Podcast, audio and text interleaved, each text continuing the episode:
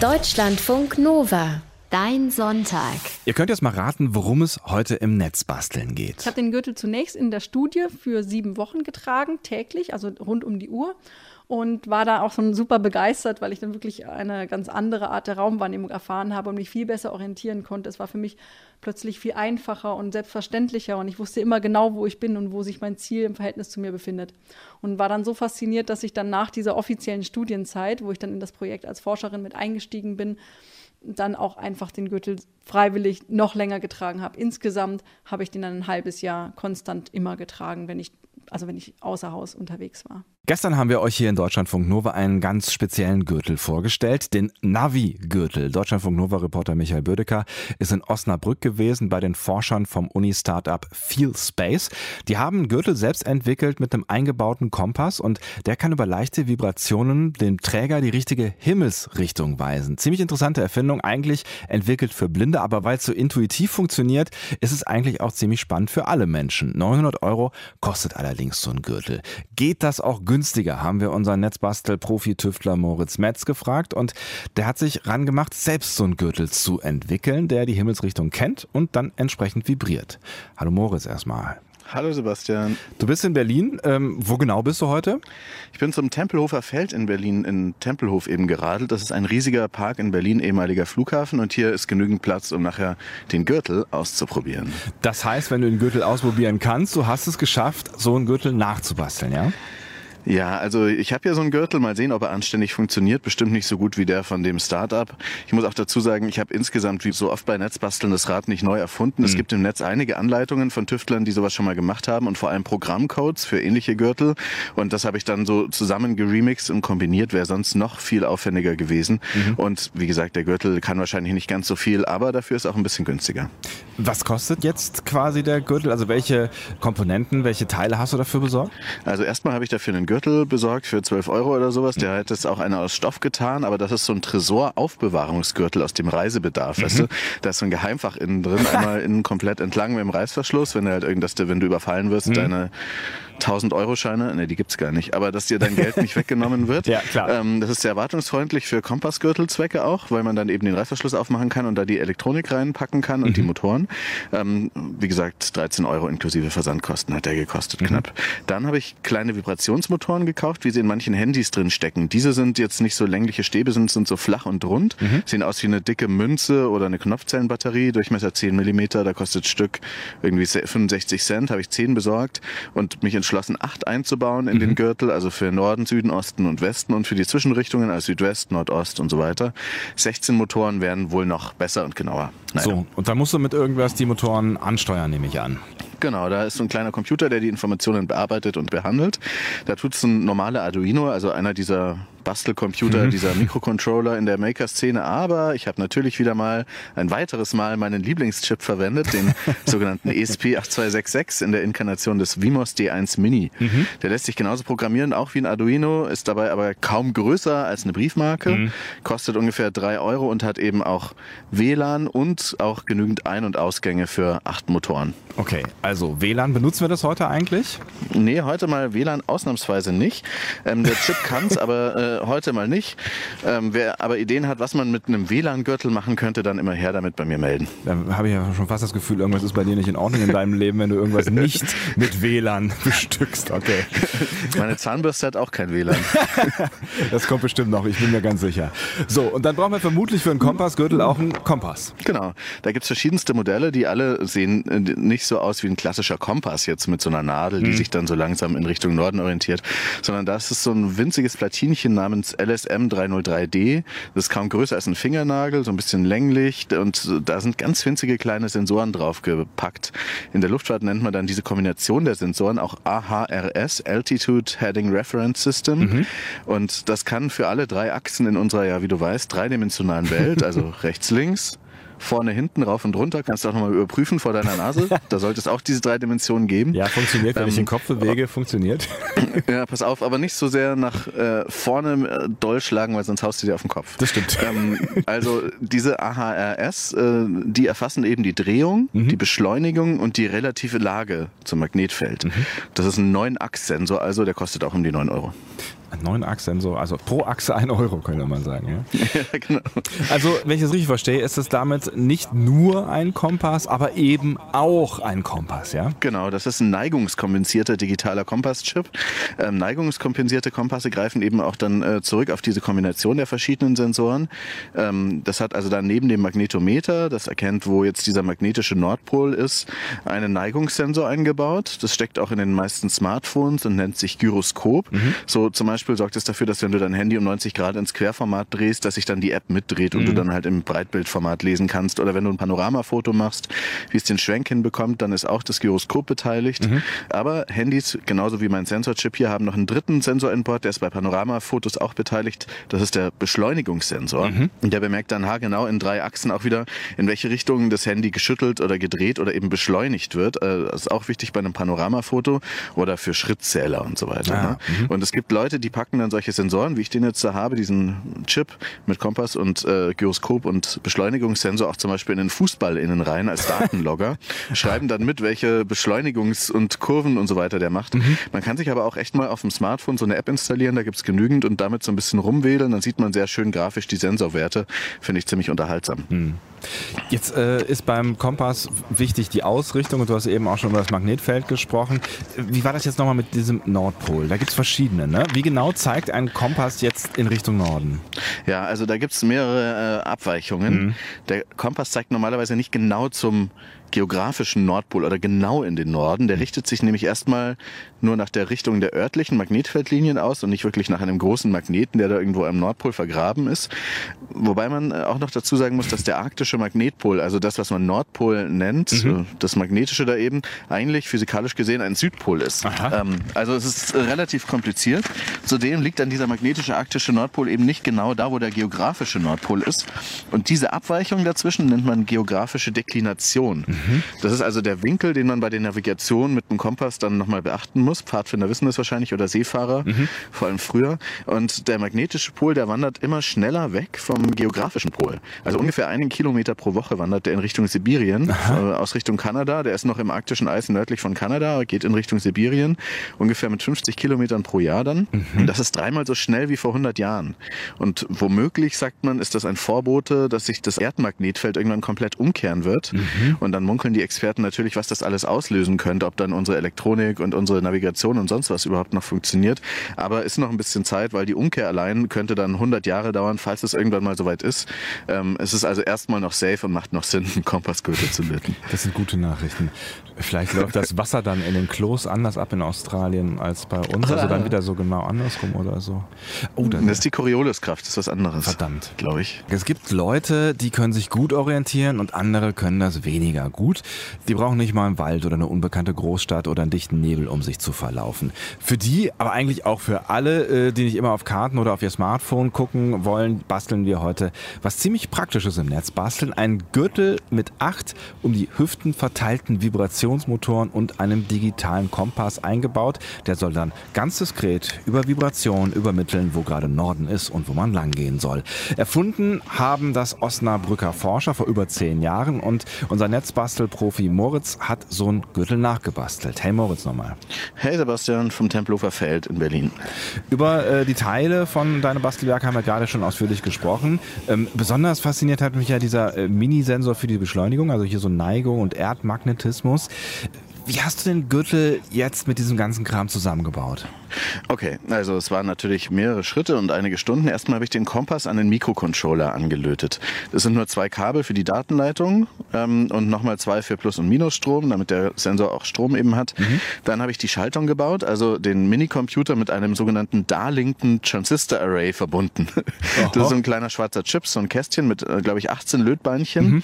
kostet 60 Cent und funktioniert an der Stelle wie acht Schalter oder wie acht so Relais, mhm. die sozusagen, wenn ein kleiner Steuerstrom kommt, einen größeren Strom schalten können. Der Mikrocontroller würde die Ströme für die Motoren nicht direkt verkraften sondern ah. und vielleicht durchbrennen. Deshalb macht er das eben indirekt über diese Motorsteuerung. Und dieses Transistoren-Array hat eben acht Ausgänge für die acht Motoren. Die mhm. habe ich dann an lange Kabel angelötet, die ich aus einem alten Netzwerkkabel genommen habe. Mhm. Und diese Kabel reichen dann in diesen Reißverschluss-Safe-Gürtel rein. Die habe ich dann äh, jeweils an den Motoren ähm, so abgeschnitten, sauber an die Motoren gelötet, mit Schrumpf Stromschlauch geschützt, dass es keinen Kurzschluss gibt. Und die Kabel liefern jetzt sozusagen den Minuspol des Stroms für jeden Motor, mhm. weil der wird geschaltet, also an- oder ausgeschaltet über dieses Transistor-Array. Und die Spannung am Pluspol liegt eigentlich immer an mit einem dickeren Kabel für alle Motoren. Äh, die bedienen sich da aus dem gleichen äh, Kabel. Und erst wenn aber eben beide Kabel an sind, also der Minuspol und der Pluspol, ist der Stromkreis geschlossen und das Motörchen läuft und brummt. Mhm. Ähm, du hast eben gesagt, die Motoren sind rund und klein, so ein bisschen wie eine Münze. Ähm, wie halten die jetzt in deinem äh, Geheimfachgürtel? Also da war erst die Idee, sie im Gürtel anzunähen, ähm, mit so ein bisschen Faden und mhm. Garn, aber ähm, dann hatte ich noch eine bessere Idee und habe so kleine Motorenhalter entworfen in einem 3D-Zeichenprogramm. Mhm. Und diese Motorenhalter, die habe ich dann achtmal mit dem 3D-Drucker ausgedruckt, beziehungsweise mein Bruder hat mir dabei geholfen. Und der Vorteil ist, dass sich die Halter innerhalb des offenen Reißverschlussgürtels in der Position dann nochmal ein bisschen verschieben lassen können, rechts und links, sofern mhm. die Kabellängen das zulassen. Ist ja praktisch, die alle gut äh, zu verteilen und falls man mal zunimmt oder abnimmt oder so, dann kann man die sozusagen nochmal besser einstellen oder mhm. wenn jemand anders den Gürtel verwendet. Und es sind wie gesagt acht äh, von diesen Dingern, für jede Himmelsrichtung einen und dazwischen nochmal einen. Was eigentlich noch schicker gewesen wäre, wäre so eine Art Gummigürtel, der passt sich dann einfach von selbst äh, ah, an. -hmm. Aber so ist es schon auch okay, wenn der Reißverschluss zu ist, dann halten die Dinger wirklich an der Stelle, wo sie waren und es macht echt auch Spaß, so Sachen auszudrucken. Okay, die sind jetzt äh, flach und Kabel sind auch relativ klein. Wo sitzt denn die ganze Elektronik? Die sitzt vorne an der Gürtelschnalle in einem kleinen Kunststoffkästchen. Das habe ich da fest genietet und im Kästchen ist dann der Kompass, der muss natürlich auch eine bestimmte Neigung oder eine bestimmte Position da drin haben. Idealerweise mit Heißkleber befestigt. Sieht jetzt nicht perfekt aus, aber von innen ist aber stabil. Fotos mhm. sind dann zu finden auf deutschlandfunknova.de mhm. und der Kabelverlauf von dem Kästchen in den Gürtel ist noch ein bisschen suboptimal. Ist hier so eine, ich mach's, ich klapp's mal auf so eine Metallschnalle. Ah, mhm. Optimaler für den Magnetismus wäre eigentlich noch eine Gürtelschnalle aus Kunststoff, weil ähm, dann äh, der Kompass nicht so abgelenkt wird, aber es funktioniert auch so und ich habe dann trotzdem noch eine mit dem 3D-Drucker ausgedruckt, also wieder mein Bruder, mhm. ähm, aber die ist noch nicht eingebaut, eine Gürtelschnalle aus Kunststoff. Und genau der Strom, muss ich noch dazu sagen, der kommt jetzt derzeit noch von einem mobilen USB-Akkupaket, das steckt einfach in meiner Hosentasche. Mhm. Soweit zur Hardware, dann äh, haben wir noch gar nicht äh, über die Software gesprochen. Woher kommt der Code, mit dem das Ganze gesteuert wird? Wird. Ja, der Code heißt Northbelt, also Nordgürtel und den habe ich gefunden auf dem Programmcode-Portal GitHub. Mhm. Geschrieben hat den mal ein ziemlich begnadeter Programmierer, wie ich finde, namens David Singleton. Der hat auch schon mal bei Google in San Francisco gearbeitet und ich finde es wirklich toll, wenn Leute ihren Code ins Netz stellen. Es gibt wahnsinnig viel Programmcode bei GitHub und mhm. so weiter und das ist eben auch kompatibel für Arduinos und ließ sich dann aber eben auch auf meinen Chip flashen. Musste es noch ein bisschen anpassen an dessen Ausgänge, mhm. aber ähm, dann ging das und der Code funktioniert eben so, dass er immer die Register des Kompass ausliest und je nach Drehrichtung für ein paar Sekunden dann einen der Motoren anwirft, dass man weiß, okay, jetzt bin ich gerade in dieser Orientierung unterwegs und dann geht der Motor auch wieder aus. Mhm. Das ist jetzt auf den Norden eingestellt, man könnte aber auch einen South Belt daraus machen, der dann immer auf den Süden zeigt. Wir haben uns heute im Netzbasteln einen Kompassgürtel zusammengebaut. Unser Netzbastler Moritz Metz steht auf dem riesigen Park des ehemaligen Flughafens in Berlin Tempelhof. Wie sieht es gerade auch so mit deiner natürlichen Orientierung? Ja, eigentlich ganz gut. Ähm, ich habe mir Berlin so relativ Nord-Süd-Achsenmäßig angeeignet. Also ich weiß meistens, wo die Himmelsrichtung ist. Ich glaube, in seiner Geburtsstadt macht man das ein bisschen anders, weil da lernt man alles so als Kind schon ähm, eher so wie aus der Westentasche. Und mhm. wenn man aber eine neue große Stadt sieht, wie ich vor 17 Jahren, dann hängt man sich schon in sein WG-Zimmer erstmal einen Stadtplan rein, um dann die ganzen Nord-Süd-Achsen und äh, Himmelsrichtungen ähm, sich zu merken. Und deswegen habe ich hier eine ganz okay Orientierung, aber nicht, wenn ich die Augen zumache. Das heißt aber, du äh, würdest jetzt schon mal grob irgendwie auf, auf die Kette bekommen, wo jetzt da Norden ist, in welche Richtung du gucken müsstest. Ungefähr schon, ja, genau. Man mhm. sieht ja auch manchmal so den Fernsehturm da noch in der Nähe und der dürfte ungefähr im Norden sein. Du hast den Gürtel äh, aber in der Zwischenzeit jetzt angezogen, ne? Genau, ich habe den Gürtel jetzt angelegt.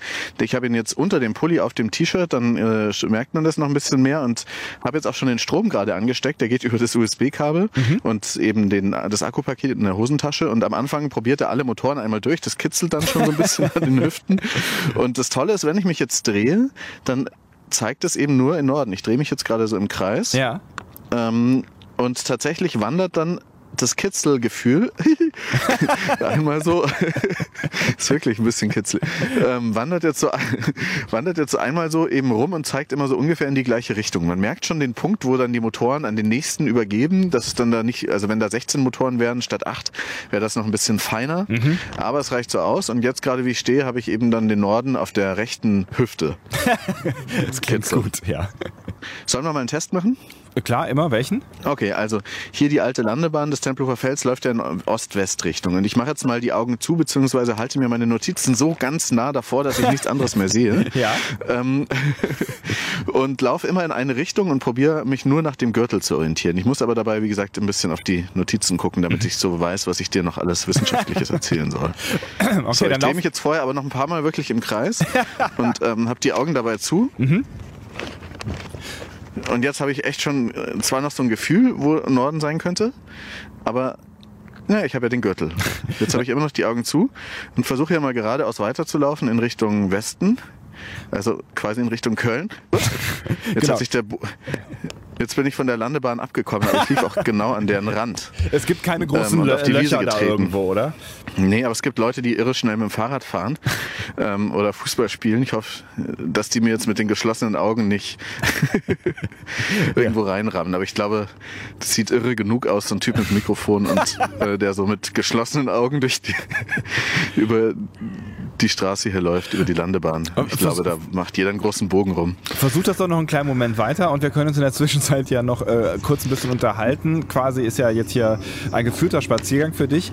Ähm, vielleicht über die menschlichen Sinne. Wie viele Sinne hat der Mensch eigentlich? Also lass mich nochmal nachziehen. Ich glaube, äh, fünf sind's. Also hören, riechen, sehen, schmecken und tasten. Aber es gibt auch so Sachen wie den Gleichgewichtssinn und die propriozeptive Wahrnehmung. Oh. Das ist der Sinn für die Wahrnehmung der Lage und der Bewegung des eigenen Körpers. Also, dass man weiß, ob man kopfüber ist oder nicht. Ah. Wenn man mal ein paar Loopings in einem Flugzeug gemacht hat und dabei die Augen zu hat, dann weiß man nicht mehr genau, wo oben und unten ist. Und dann setzt der Lagesinn, der Kraftsinn und der Bewegungssinn so ein bisschen aus. Aber alles das kann der Mensch schon ganz okay. Na gut, also manche Tiere können es aber dann noch viel besser. Die können besser hören, bei Nacht mehr sehen oder äh, sowieso besser riechen, ähm, so Spürhunde und so weiter. Und manche haben aber auch so Spezialsinne. Und interessant wird's dann bei den Zugvögeln, weil die können das Magnetfeld spüren, also als Navi in den Süden. Und diesen Zugvögelsinn bildet ja der Gürtel nach. Und der Witz bei dem Gürtel ist aber, dass wenn man ihn länger trägt, dass man dann diesen Kompasssinn angeblich verinnerlicht. Also das liegt daran, dass das Gehirn sehr adaptionsfähig ist. Neuronale Plastizität heißt das.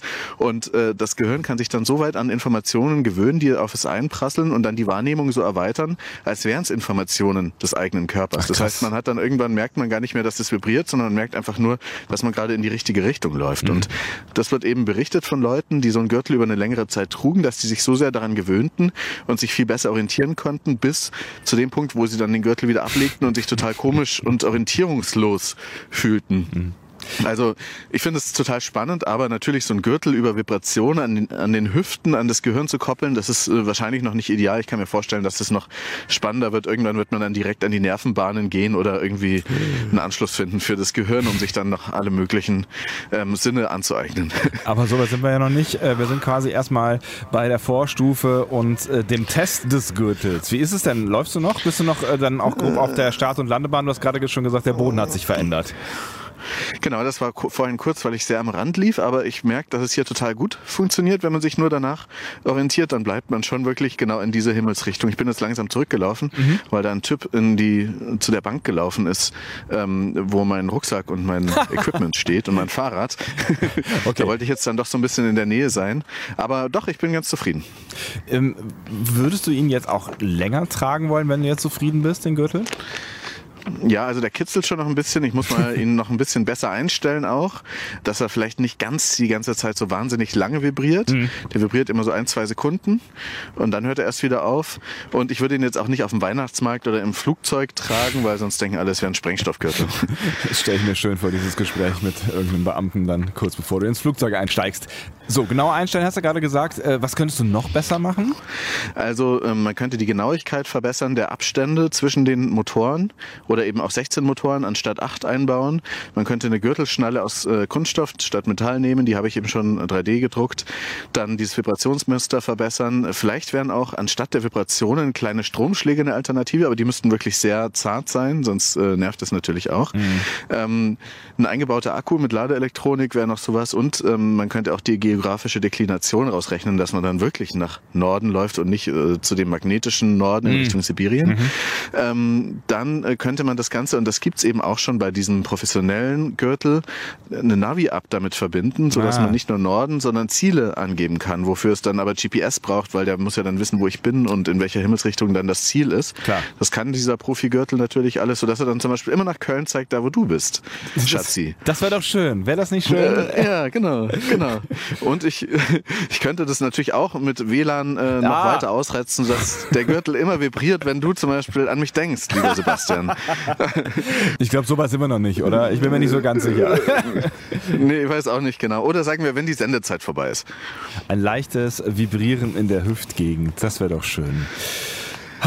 Ich könnte dir noch viel länger zuhören, lieber Moritz. Äh, Ich könnte auch noch gern mit dir ein bisschen spazieren über das Tempelhofer Feld, aber du hast bewiesen, es funktioniert und äh, dazu möchte ich herzlichen Glückwunsch sagen und vielen Dank, lieber Moritz. Heute in Netzbasteln 109 haben wir über einen Kompassgürtel gesprochen, den Moritz gebastelt hat. Wie das Ding aussieht, das könnt ihr euch auf Fotos und Videos anschauen bei uns im Netz auf deutschlandfunknova.de und da findet ihr auch die wichtigsten Links zum Thema, wenn ihr sowas vielleicht selber nachbasteln wollt.